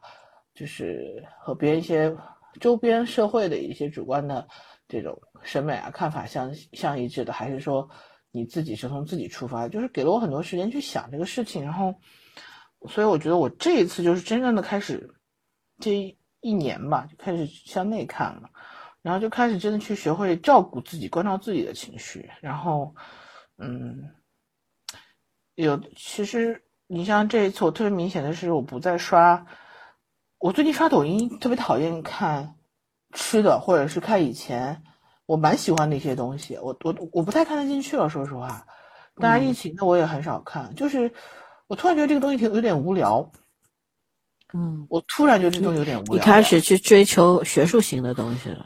嗯，对，然后 哲理性的学术学，就是我觉得这好无聊啊！就真的是 睡前睡不着，然后刷一下，就是困的就那时候打发时间可以，但是你要我坐那看，我没有感觉。另外就是，我以前住酒店也好，自己回家也好，我就会一回家第一件事情就换衣服，然后就开始就把电视打开。其实我也不会看嘛，但是我好像那感觉就是怕寂寞或者害怕安静的时候，就会把电视一直开着，就跟一个背景音乐一样。但是我这次真的就。在酒店住，除了第一天开了两眼，后来就完全没开过。不管几点回来，我完全没有想开的欲望。然后就手机放在那边，有时候听听广播，然后就看看，就是也会听广播，但是那个我的音乐现在都不听，就是有一些广播，然后听着，然后这边看书或者写一些日记什么的。我真的是好像让我自己觉得有点像小时候，就是呃小学的时候那种感觉，就是外面的世界。对我来说没有那么大的吸引力，我更喜欢自己真正去关注，就是自己喜欢的东西了。然后我好像也不太容易受到别人的干扰了，就是其实我会更多的把注意力留在，呃，就是能让我愉悦的，然后我真心觉得这个这个人值得，呃，就是值得我挖掘的，或者是真正能够就聊我感兴趣东西的这些这些人身上，啊，不太追追求一种普遍的平和，嗯，因为我真的是。呃，越活越觉得，包括工作也好，包括周边环境生活也好，嗯，善良是一种稀缺的品质。然后包括，就是有的时候你不需要对每个人都那么那么善良，就是，就是你把你把更多的注意力回收到自己身上和值得的人身上，更有意义，也更有意思。嗯嗯，是啊，本来就这样。嗯，有的时候我以前不是这样的。烂好人没有没有任何意义。我以前觉得就是与人为善，大家都会其乐融融。后来发现不是的，与人为善只会造就别人得寸进尺。嗯，哎呀，有很多然后最后闹得大家都不开心。所以现在就是不是冷血，就是说保持一个适当的距离。嗯，然后如果我真的不开心，我会让你知道我不开心，并不会，并不会勉强为了让让让气氛看起来比较和睦而让把自己搞得很不开心。就是简单化嘛，就是很多事情把它简化，不要想太多，就哎我，对，嗯，不要说哎我不做我不这么做，别人会不会开心？其实最重要的是，你要顾及别人的开心的前提是你会不会开心。如果我做这个事情我很为难，我不愿意，我不喜欢，我就不答应。我觉得这个，当你说出，就像我们之前做那期节目，当你拒绝别人时，你才真正获得了自由。这，这就是真的很有哲理的一个、一个事情。对，对你体会过，你才会知道，就是真实，然后简单。其实可能就是你花几十年的人生才能够学会的。Well，我听到酒店的电话声了。嗯，我也听到了。叫他下去做核酸了。还真有可能，或者给他送晚饭之类的。哎，太辛苦了。我酒店电话响，不好意思。没有没有关系听到了。嗯，啊，也挺惨的，有家回不了。对啊，所以所以要平常心，平常心，要不然自由每天都永远是相对的。是，不然每天都是对吧？只只能花时间发愁了，不没有办法去做其他事情了。对，你就算是现在你有钱，你不用考虑你住多久酒店，你也不会很开心的，就是这样的。对的啊，嗯，一个人毕竟晚上一个人是挺那，平时可能跟爹妈还有点不愉快，或者嫌他们烦，对吧？管头管脚或者怎么样。但是真的是没得比的。是，当你真的一个人，只能一个人，而且被逼着一个人的时候，就心情不，你跟你自己主动选的和被逼着选的完全不一样的心态不一样的，对，对，嗯真真的是这样的。所以人啊，要懂得及时的享受生活和感谢生活。享受和回馈是真的是要及时的，嗯，输入和输出人知道明天和意外哪个先来嘛。嗯，对，就你像以前我们也会说，以前也会说这句话，是不是？说，但但是以前没有感觉。是，所以很多事情要经历了，你才会真正的明白那些话到底什么意思。就像世界上所有的道理都讲过，前人都经历过，都讲过，所有的经验都有。可是你不去体会，不去学习，你根本就不知道那是什么，你只是知道它存在而已。就是我们懂得所有的道理，还是过不好这一生。哎，你不懂呀，说明就是不懂呀，对，对不对？你只是知道它在。嗯，你说咋？你们觉不觉得疫情之后大家都变得特别迷信了？因为需要寄托啊，你知道吗？因为我们是无神论者，中国人是没有宗教信仰的。你这会儿如果是一个，比方说你是信教的，不管基督还是天天主，对吧？反正你是，那你可能不会说迷信。他其，但你到中国这儿，你就说，哎，我突然相信菩萨了，我想要去拜拜了。你觉得这是迷信？我觉得也是一种精神寄托，就是你的支点没有啦，你需要一个有一个支点去撑你，但你又不知道那是什么，你就很茫然的去追求。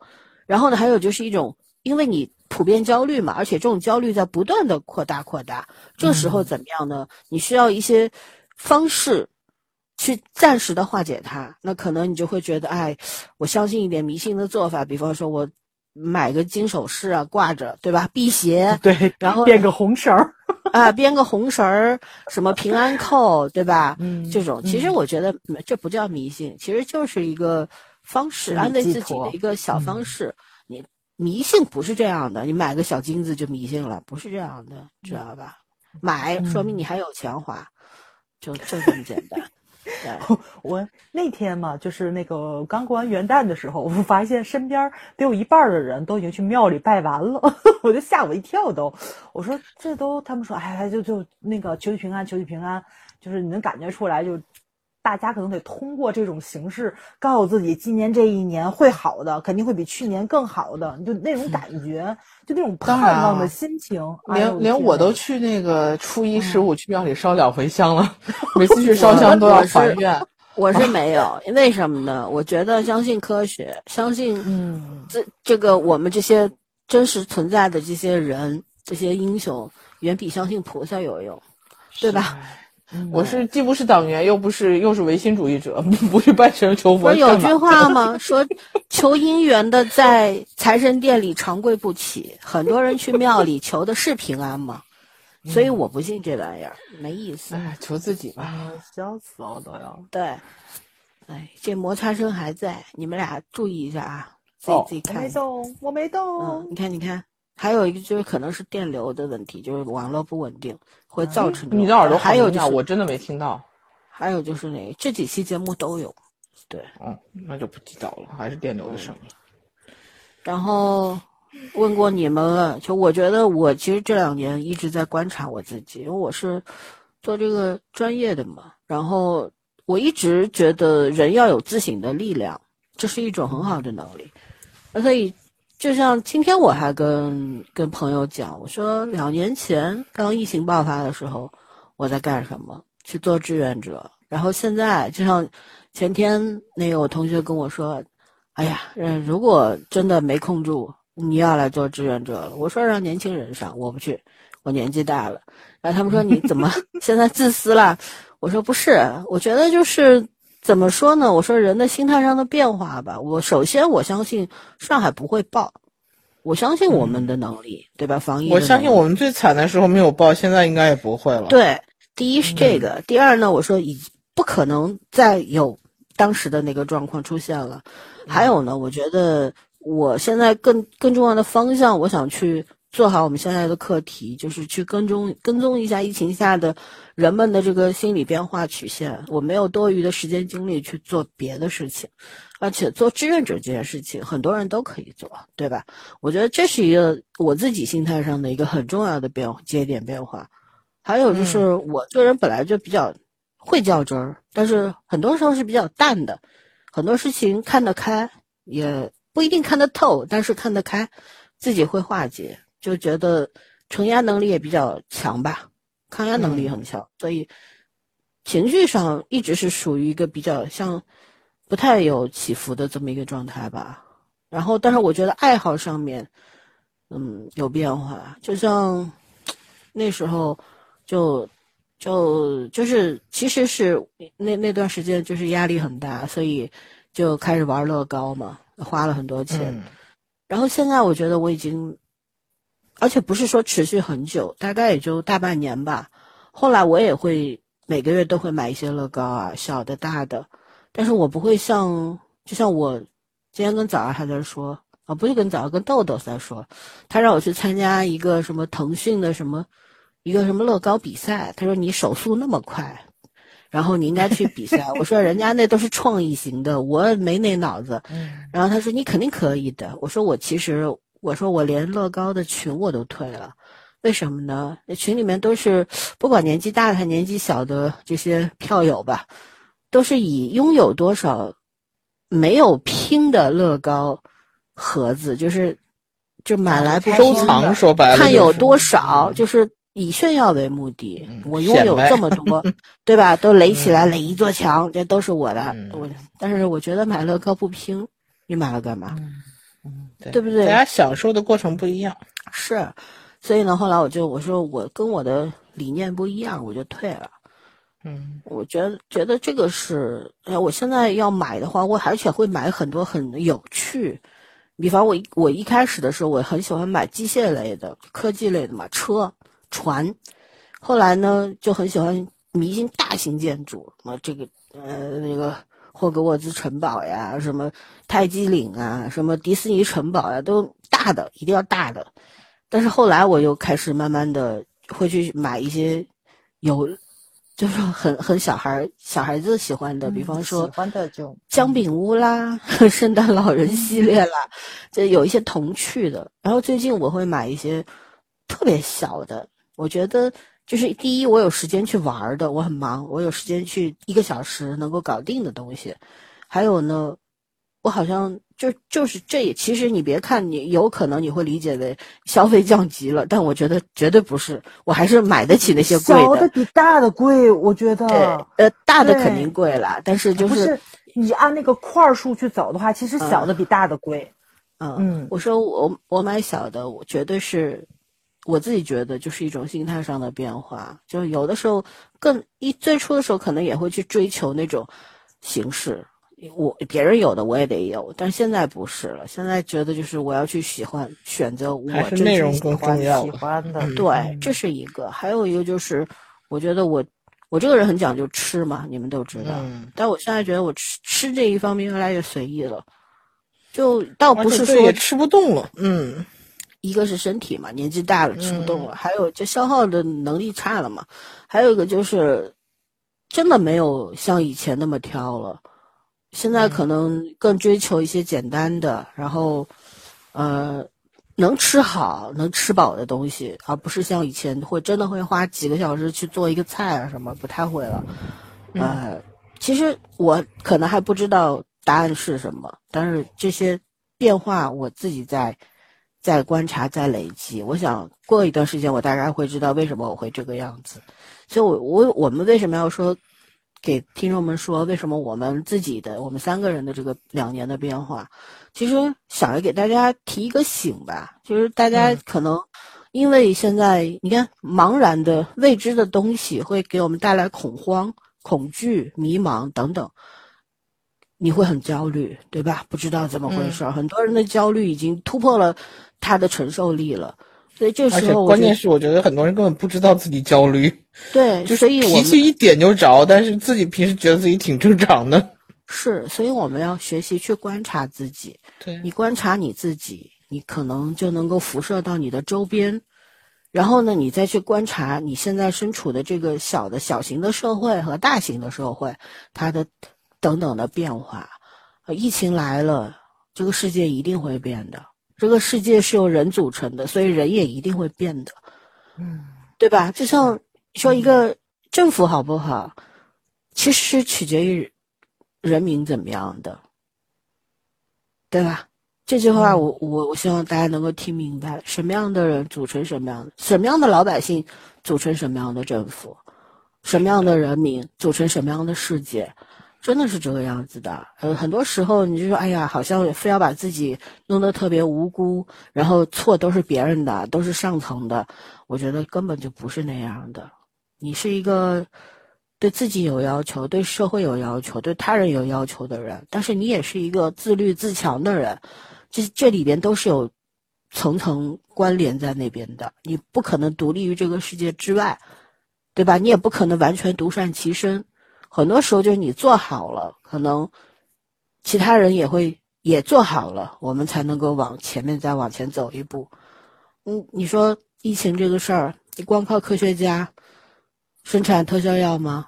还是说生产什么很牛的疫苗？就像全员前面说的，只要疫苗还存在，说明这个事儿还没结束，对不对？我们不能光指望他们，我们更多的是要。大的层面咱做不到，小的对自己的要求一定要做好。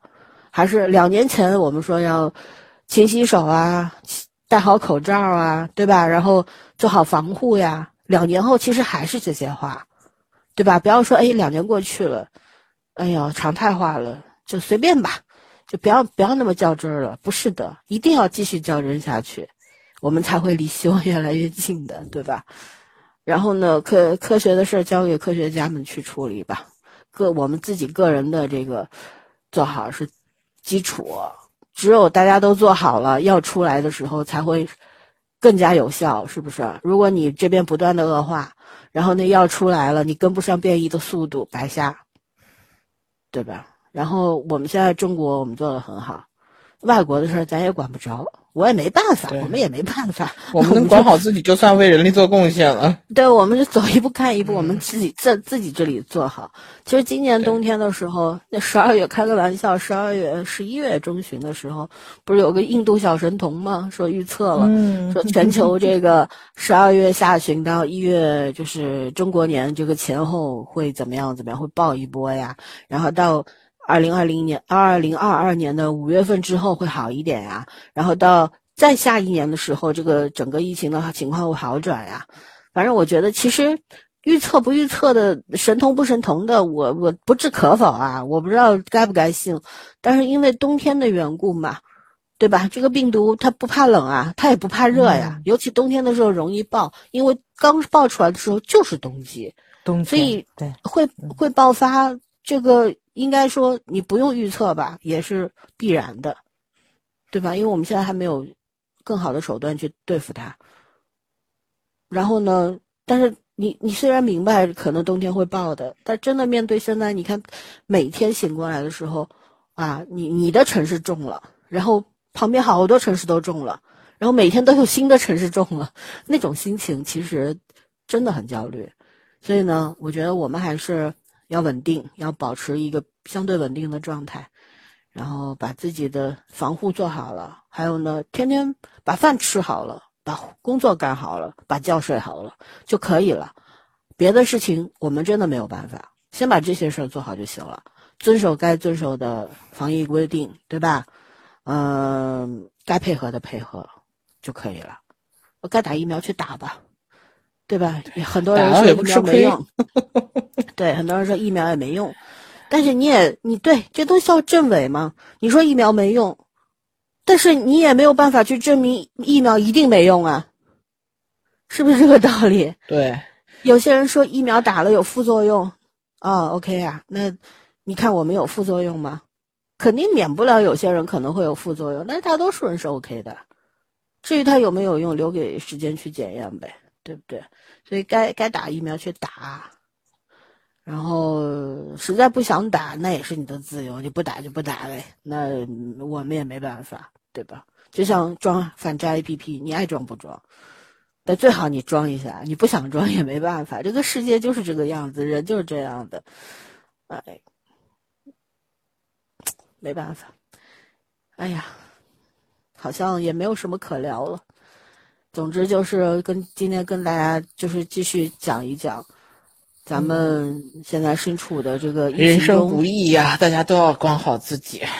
对，想想疫情中的事儿。我今天在吃晚饭的时候，我在想，我想我们四十岁了，然后前 前三十八年，对啊，前三十八年日子不是不戴口罩的日子，过得也不是特别。不能说特别好吧，因为那个时候，当你拥有的时候，你不会觉得好的。就像早上说，你当你可以随意走动的时候，你也不在乎，对吗？可是当你失去这一些的时候，你的脚步被限制住了，你的自由没有了时候，你才会悔恨莫及。就跟那个谁。那个《大话西游》里边那种宝，哎，如果有有一个机会，对吧？但是这个机会是不会再有了。所以我在想，我们这两年，你看三十八岁以后经历了这么多事儿，但是再去想想，像我侄子那样的一个刚刚今年上小学一年级的小学生，他五岁的时候就就经历了这一些了。你说谁更幸运呢？对吗？然后像我老爸七十岁了，然后他前六十八年。过得虽然风风雨雨吧，但是他也觉得这两年是比较难受的，所以可能每个年、每个人、每个个体、每个年龄段的人想法都不一样。但是我们，我觉得比较好的一个心态就是不要太沉浸于这些胡思乱想当中，因为你你的人生必然是会拥有好的东西，也会拥有差的东西，你总会遭遇一些不幸的。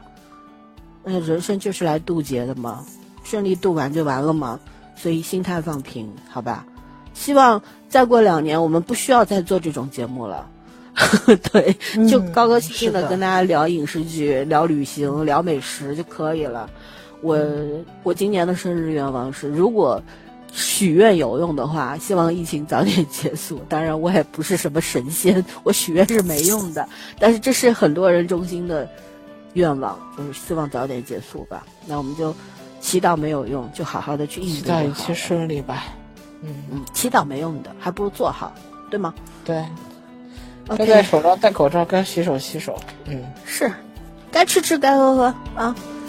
嗯，就这样吧。好，拜拜，晚安。